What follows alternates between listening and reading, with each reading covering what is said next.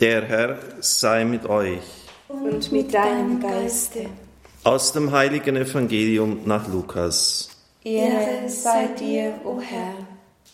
In jener Zeit wurde der Engel Gabriel von Gott in eine Stadt in Galiläa namens Nazareth zu einer Jungfrau gesandt. Sie war mit einem Mann namens Josef verlobt, der aus dem Haus David stammte. Der Name der Jungfrau war Maria. Der Engel trat bei ihr ein und sagte, sei gegrüßt, du Begnadete, der Herr ist mit dir. Sie erschrak über die Anrede und überlegte, was dieser Gruß zu bedeuten habe. Da sagte der Engel zu ihr, fürchte dich nicht, Maria, denn du hast bei Gott Gnade gefunden. Du wirst ein Kind empfangen, einen Sohn wirst du gebären, dem sollst du den Namen Jesus geben. Er wird groß sein und Sohn des Höchsten genannt werden. Gott, der Herr, wird ihm den Thron seines Vaters David geben. Er wird über das Haus Jakob in Ewigkeit herrschen. Und seine Herrschaft wird kein Ende haben.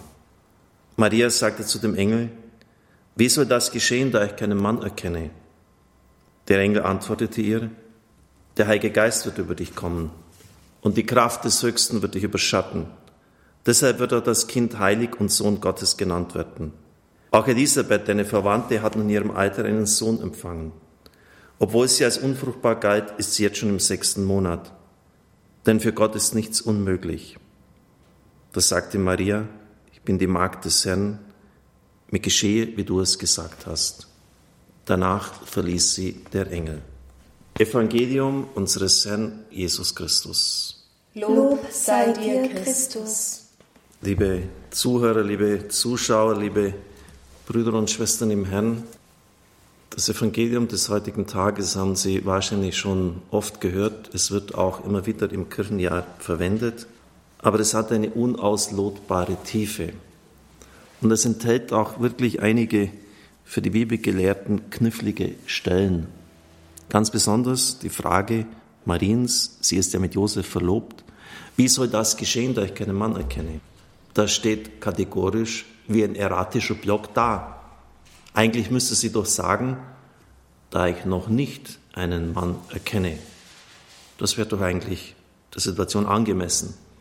Eine Verlobte, eine Versprochene galt einer Verheirateten gleichgestellt.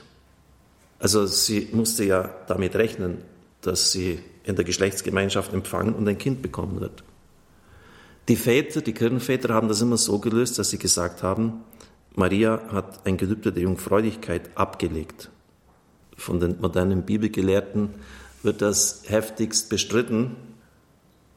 Aber es gibt im Alten Testament im Buch Numeri gesetzliche Regelungen, die für genau diesen Fall greifen.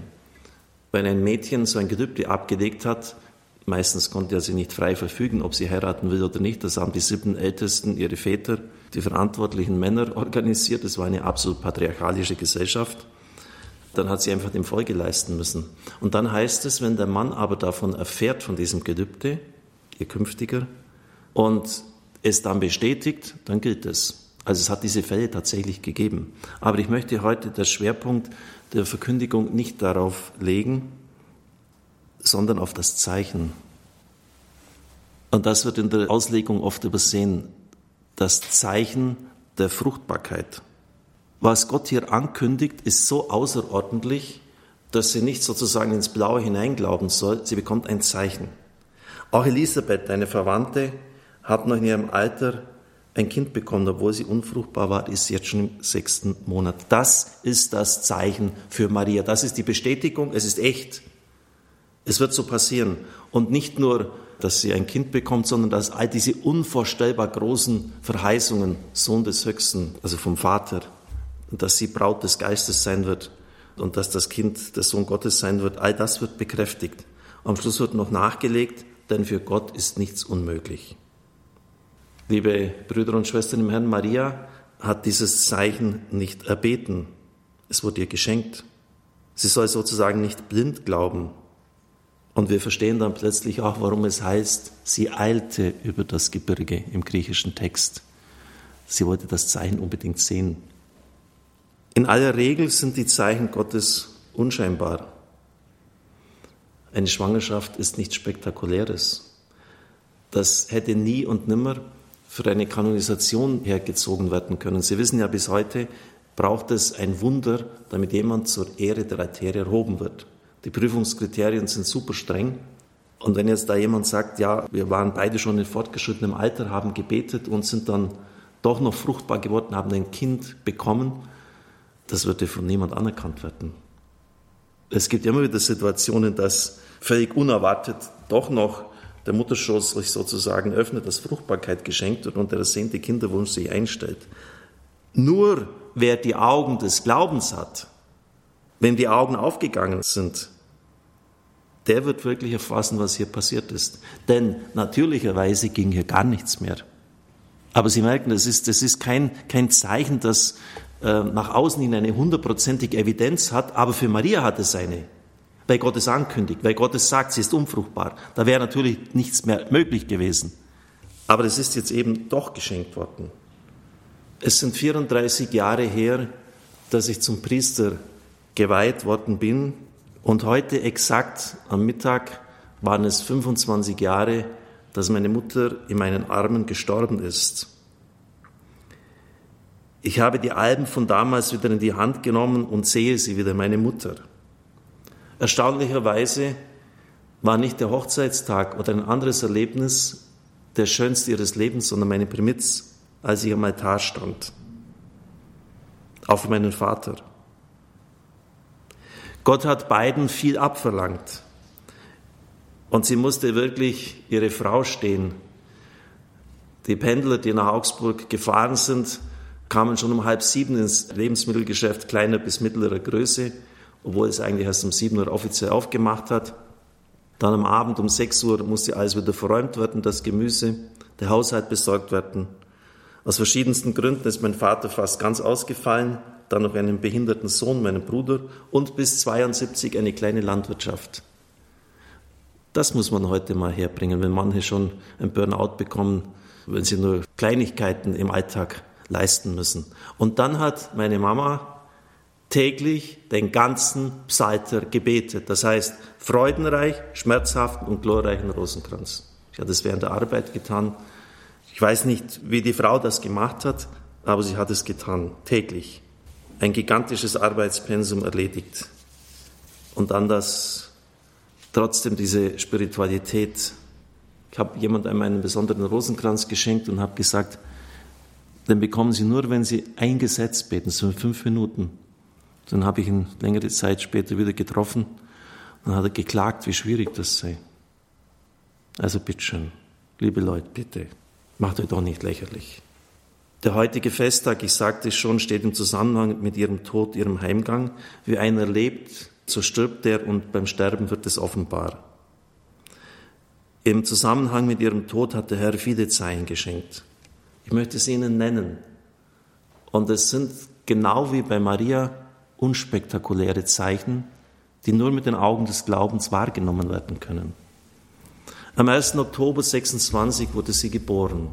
Ich schenkte ihr eine wunderschöne Orchidee mit vielen Blüten und sie wusste schon, dass der Krebs nicht mehr heilbar ist, dass es zu Ende geht. Sie wollte dann noch diese Orchidee am Sterbebett haben. Dazu müssen Sie wissen, dass sie im Hof Gutletten gepflegt worden ist von Lothar und Elfriede Stockinger. Sie haben sie aufgenommen, ein Ortsteil von Bad Heilbrunn.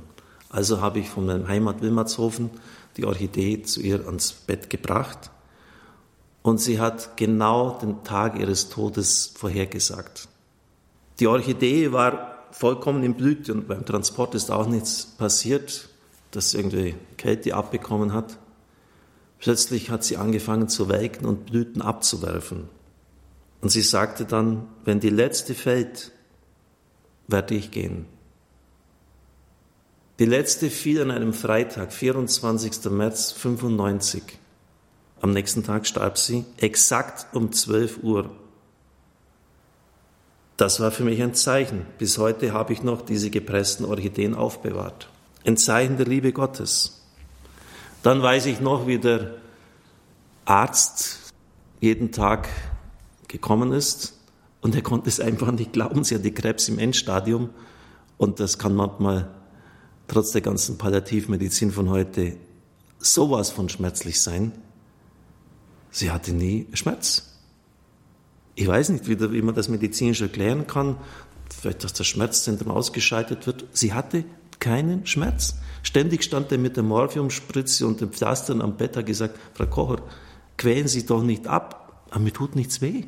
Mir tut nichts weh. Das, ganze Leben hat diese Frau Unvorstellbares geleistet.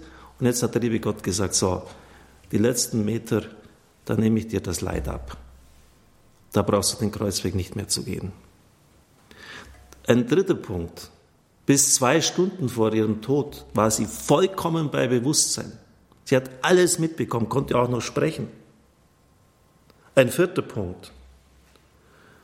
Exakt als dann vom Bad Heilbrunn die Glocken, Leiten ist ein bisschen weit entfernt, zu hören waren, hat sie das letzte Mal auf dieser Welt geatmet. Exakt beim Angelus. Und jetzt bete ich für ganz Deutschland den Angelus vor in der Mittagszeit einmal. Und Frau Stockinger hat dann noch schnell ihre Hand genommen und mit ihrer Hand die Kreuzzeichen auf meinen Körper gezeichnet. Sie hat immer versucht, den Willen Gottes zu erfüllen und sie hat ihr Ja, ihr letztes Ja an dem Tag gesprochen, wie Gottesmutter ihr Ja zum Willen des Vaters gesagt hat. Zum Requiem kamen sehr viele Priester und ob sie es glauben oder nicht, der Erzbischof selbst von Augsburg kam und hat es zelebriert. So ein Requiem hat man in meiner Heimatgemeinde weder vorher noch nachher erlebt. Eine Frau, die in Hausen keine große Bildung vorzuweisen hatte, ganz einfache, schlichte Frau, erhält eine solche Ehre. Am Schluss wurde das Segne du Maria gesungen, das wünschte sie sich. Später, einige Jahre später, hat das jemand am Schluss einer Messe gespielt, das war in Medjugorje, und ich bin dann hingegangen und habe gesagt, Sie wissen nicht, was dieses Lied für mich bedeutet. Ich danke Ihnen aber dafür, dass Sie es gespielt haben. Ich wollte mich auch nicht groß erklären. Und dann sagte er, wissen Sie, eigentlich hatte ich ja ein ganz anderes Marienlied vorgesehen, aber ich habe es ausgetauscht. Und ich hatte plötzlich den Impuls, Segne du Maria zu spielen. Das sind doch alles Zeichen. Ich bin dann einige Stunden im Wald spazieren gegangen. Ich musste mich komplett neu sortieren. Meine Mutter war nicht mehr auf dieser Welt da.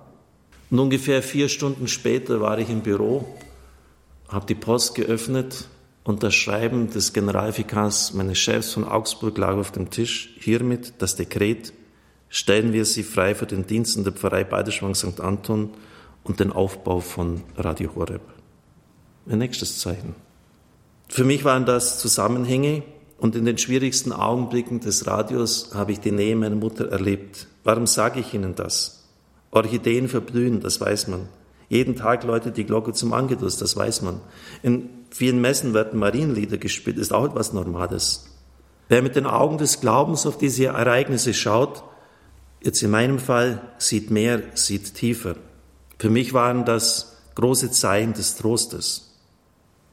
Aber es braucht eine innere Disposition dafür, eine Haltung der Offenheit, es braucht Glauben.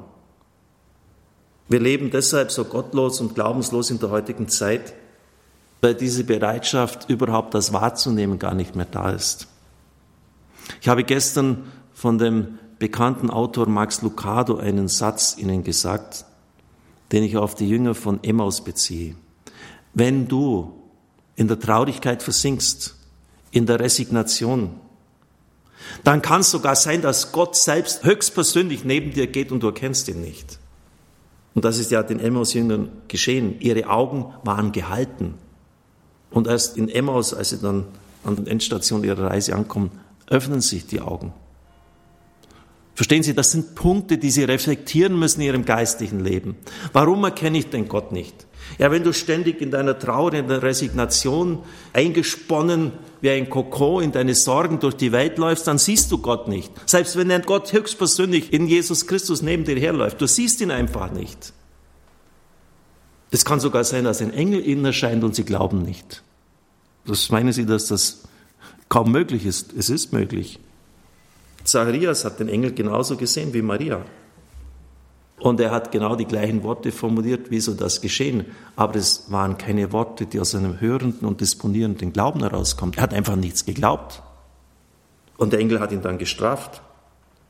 Es gibt viel mehr Zeichen in unserem Leben, als Sie das vielleicht glauben mögen. Aber wenn an einem Radiogerät die Antennen nicht ausgefahren sind, dann haben Sie keinen Empfang. Und wenn Sie innerlich nicht auf Empfang schalten, dann werden Sie auch nichts wahrnehmen. Ich kann Ihnen wirklich sagen, dass in der Mittagszeit und am Abend, in der Hälfte des Tages und wenn der Tag vollendet ist, zurückschaue. Das ist am Anfang etwas mühsam, aber sehr geistig fruchtbringend und überlege, was ist denn da alles passiert? Mir wurde ein super Frühstück auf den Tisch gestellt. Es waren sogar zwei Damen im Haushalt da. Aus meiner Gemeinde hat sich jemand mir anvertraut. Ich konnte ihm, denke ich, zumindest den richtigen Rat geben, hat sich zumindest sehr dafür bedankt. Ich hatte heute so viele Gedanken, äh, dass ich nicht nur die beiden Wochenkommentare für April und Mai aufsprechen konnte, sogar habe gesagt, es bekommt noch ein Gratis-Kommentar von mir. Und die reißen immer das Eis aus der Hand habe eine dritte Ansprache einfach so aus dem Ärmel geschüttelt, fast frei aufgesprochen, weil mir einfach die Ideen gekommen sind. Das ist auch ein Geschenk, dass ich so gut wie nie Ladehemmung habe bei den Predigten. Der Herr gibt mir einen guten Gedanken nach dem anderen. Manchmal geht es so, dass ich nur schnell die Stichpunkte aufschreiben muss. Klar, exegetische Vorarbeit ist immer notwendig. Zum Beispiel auch bestimmte Dinge, die jetzt bei der Verstockung am vergangenen Sonntag, plötzlich war das Wort da, wie es den Leuten am besten rüberbringen kann, Brandbeschleuniger. Das ist Verstockung. Das Haus brennt schon und der Verstockungsauftrag bedeutet jetzt, okay, jetzt bringen wir die Sache rasch zu Ende und das wirkt wie ein Brandbeschleuniger. Also plötzlich sind so Ideen da.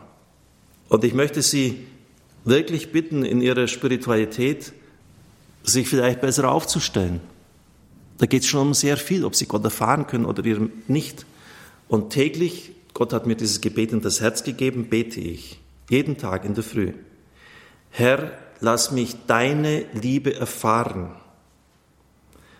Lass mich dir begegnen in den kleinen Dingen des Alltags.